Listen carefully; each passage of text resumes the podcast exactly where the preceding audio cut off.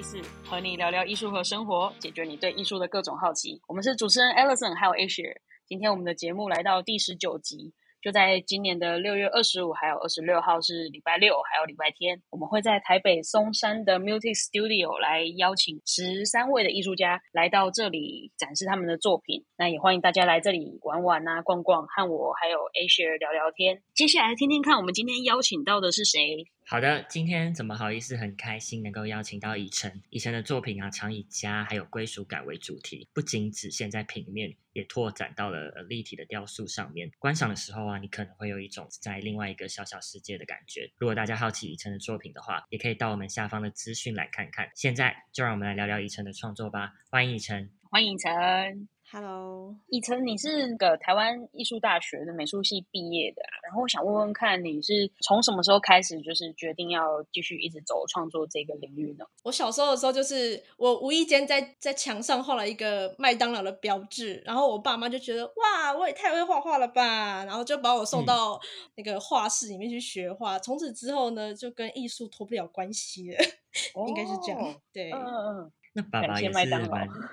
对，蛮蛮疼的，就是因为小时候就很长，就是大家都会去麦当劳啊，然后那对啊，那时候就很夯啊，就是一定要去麦当劳，就觉得有玩具什么，自己是个很潮的小孩，嗯，对啊，然后后来无意间呢，就有一次呢，就是在墙上就画了一个 M。然后可能刚刚们讲说那是麦当劳，然后他们就觉得哇，就是你三岁你就这么有画画天分，一定要把你送到画室去。然后就后来从此之后就是跟艺术脱不了关系。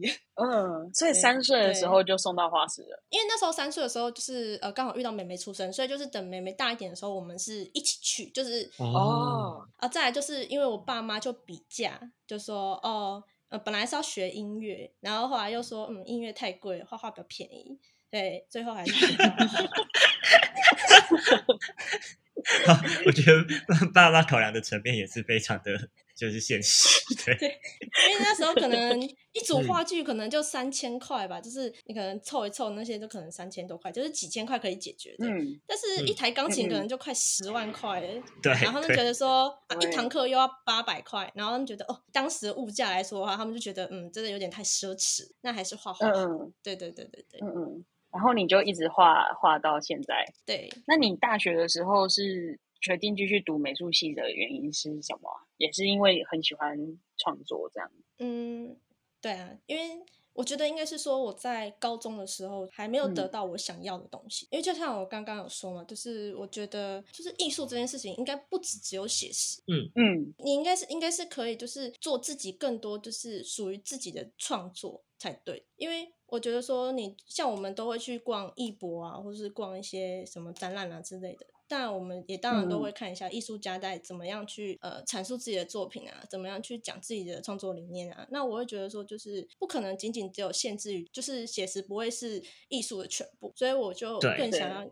更更想要去去想说，就是去发展自己的，就是属于自己的创作。嗯，其实看到以晨的作品啊，就是常会有一种很温馨可爱的感觉，然后我自己本身也很喜欢，所以就想说，为什么会以选择那个家、还有房屋以及归属感为主题？因为我国中毕业之后就来台北念书了嘛，然后那时候其实我是住亲戚家。我觉得说，如果你自己一个人住的话，可能就是孤独感可能会比较重。可是我觉得住在亲戚家，第一个就是你需要就是面对就是人际关系，呃，跟一个另外一个家庭的一个磨合。那我觉得说这个感觉就会跟可能孤独感可能就比较不一样。就是说你可能在一个。你可能在一个地方，然后一样有家人陪伴你，或是一样呃照顾你这样子。可是问题是，就是说你就会觉得说，就是你可能在更加磨合的时候，就会有时候会那在磨合的磨合的期间，就会产生一个会觉得你很想家的感觉。就比方说呃，因为比方说哎。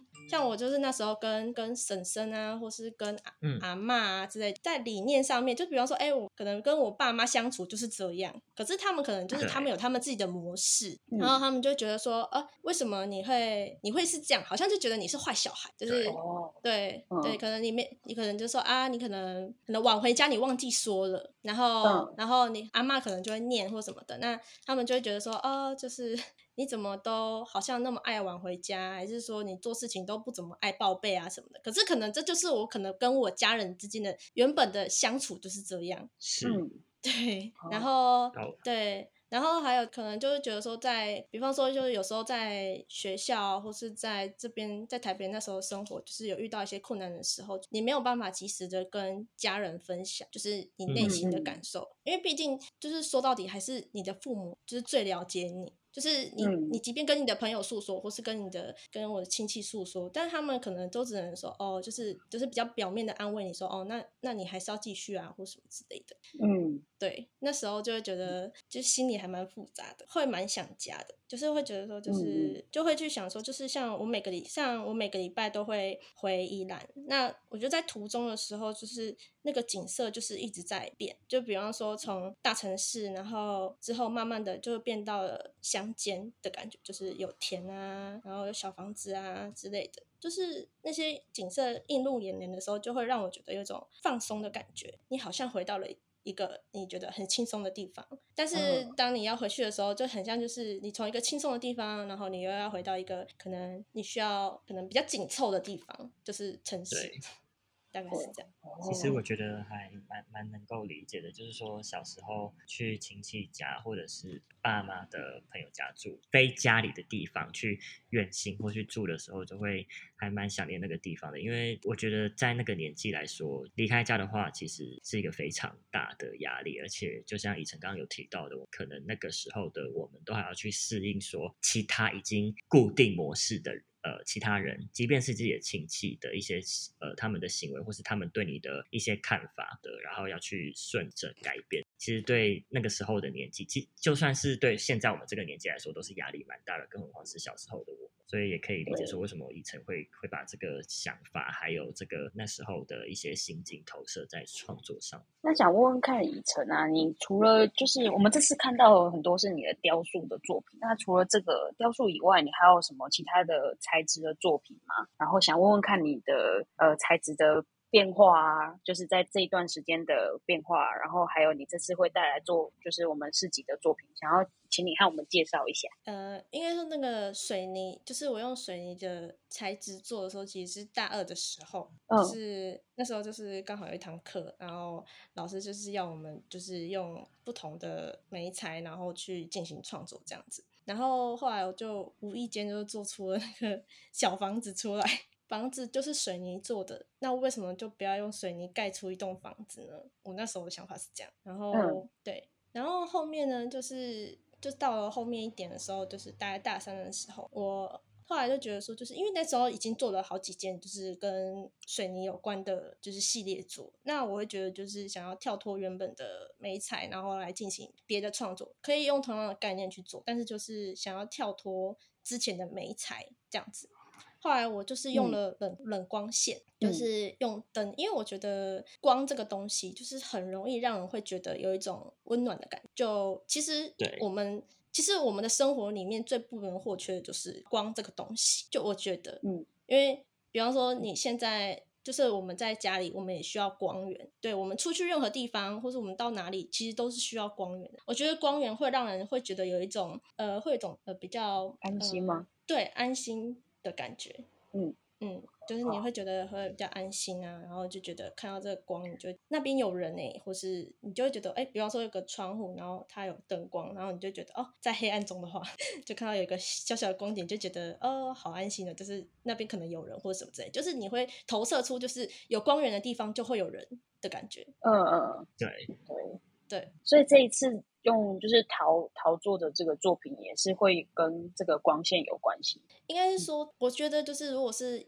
陶土的话，它就是会比较像是呃，因为我这次是做，我不是做手拉胚，我是做捏的，就是让它就是用我的直接用手去塑形。那我会觉得说，就是像手做的东西，其实它是有温度的，它不像一个。完美，很像就是像 IKEA 杯子嘛，然后你就是一直叫工厂，然后复制、复制、复制，就是它只是一个很完美的东西。但是我觉得捏陶的话，就是即便说我捏的东西可能同样都是杯子，或是同样都是花瓶，但是会因为你的你在捏的过程中，就是它就会有不一样的差异性，因为所以就是每一件它都是独，就是都是独特的。嗯嗯，那你在。探索使用那个媒材做雕塑之前，那你之前也是有偶尔看到你画一些像是家的一些绘画，然后这个的话，这大概是大概在什么时候的时候做的作品？你说那个圆形的画布吗？对对对，哦，那是我在我重考的时候画的，是考考大哎考大学的时候吗？对对对对对对，重考大学的时候画的。对，嗯嗯，所以那个时候就有这一个主题，就是跟加这一个归属感这一个概念，就有在在做这一块的创作，就是和这个理念在延续嘛。对，就是其实应该是说，就是因为那时候我是先做，我是先画画，然后画画之后就之后就觉得说，因为画画你只能看到它的就是一面而已，但是如果你把它做成雕塑的话，就是你把它做成立体的话。那它就可以有各种不同的面相，然后你可以看到它的，你可以看到它的背面，可以看到它的侧面，可以看到它有什么样的变化，就是你都可以一，嗯，可以有不同的角度去看它，嗯嗯，对对对对对，没错。想问问以晨说，在创作的路途上，是不是有遇过什么困难，或是呃窘境？有哎，嗯，很长哎。我觉得很常遇到窘境哎，就是比方说你可能有时候就是，我觉得就是应该是说在你在你在思考作品的时候，你很容易就是会一直回到原点。比方说你想要突破突破现在的美材，或是突破现在你所想，就会觉得说就好好像很难越过那一关的感觉。嗯，呃，我不知道我不知道这样讲会不会太笼统。我现在都是在做小房子嘛，可能我现在嗯。也不是很想要再做继续做这个东西，我想要想说，就是但有什么样的东西可以继续延伸，就是可能同样的理念或是差不多的理念，然后再把它就是分化出去这样子。嗯，再用另外一种方式或是不同的角度去讲归属感，还有跟家有关这件事情。嗯，吗之类的？嗯，对。哦，但但还在现在还在苦思说要怎么去找到这个方新的方式。对，蛮长的，或是说，就你会，你就算说你今天想要做什么作品的话，然后你可能也会想做，但是你可能又不知道该怎么着手的感觉。嗯，哦，这是最常遇到的困难之一，陷入一团漩涡里面。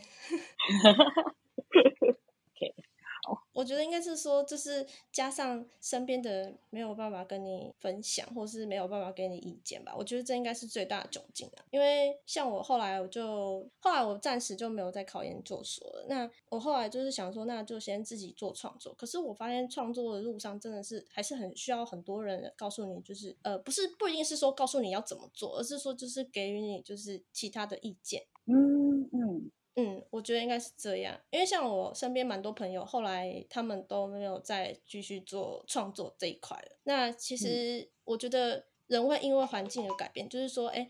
就是他可能他现在到了工作职场上面啊，那他有他自己的可能不同的想法或什么之类。可是当回归到就是艺术的话，他可能没有办法再给你更深入的，就是可能是你想要的那个答案。就是说你你想要，就是你想要知道说，就是到底要怎么做比较好。因为大家可能给你的答案就是哦，就是哦，我觉得还不错啊，呃，我觉得还可以啊，哎，我觉得你那边可能怎样一点。可是我要的不是。只是外形上的改变，而是说，就是我们可能要交流的是说，就是怎么样去整理，就是可能像创作的时候，你有些很杂乱的思绪，你要怎么样去把它整理好，而不是只是告诉我说我我实际上我该怎么做而已。因为实际上该怎么做，我当然可能我自己看我也知道，但是嗯，可能需要就是更多的就是交流或什么。嗯，没错。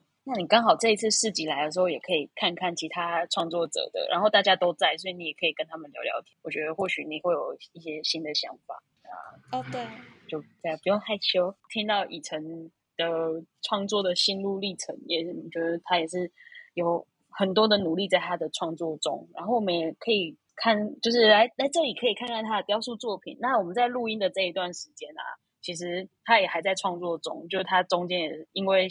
前阵子下雨天，然后也烧坏了一些作品，真的是蛮辛苦的，所以真的很期待大家可以来这里看看他的作品。那我们也想问问以晨啊，就是想要对我们这次来市集的这些观众呢，说什么呢？欢迎大家来看哦！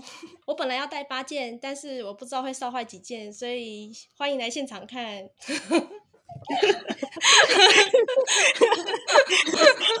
好的，很高兴这次邀请以晨来跟我们聊聊，想看以晨盖的小房子，想看他就是不知道到底会烧坏多少件的话，或是和他聊聊天，或是对艺术有兴趣的你，可以来关注我们。在六月二十五号、六月二十六号即将有为期两天的艺术家市集，欢迎大家来逛逛。详情的话也请参考我们的资讯栏哦。今天就聊到这里啦，谢谢收听到现在的你。有任何对艺术相关的问题，也欢迎到 Mutis 粉丝专业与我们联系。或许下一集我们就会来讨论你的疑问哦。那就谢谢以晨啦，谢谢 Alison，谢谢，以晨谢谢大家，好，大家拜拜，拜拜，拜。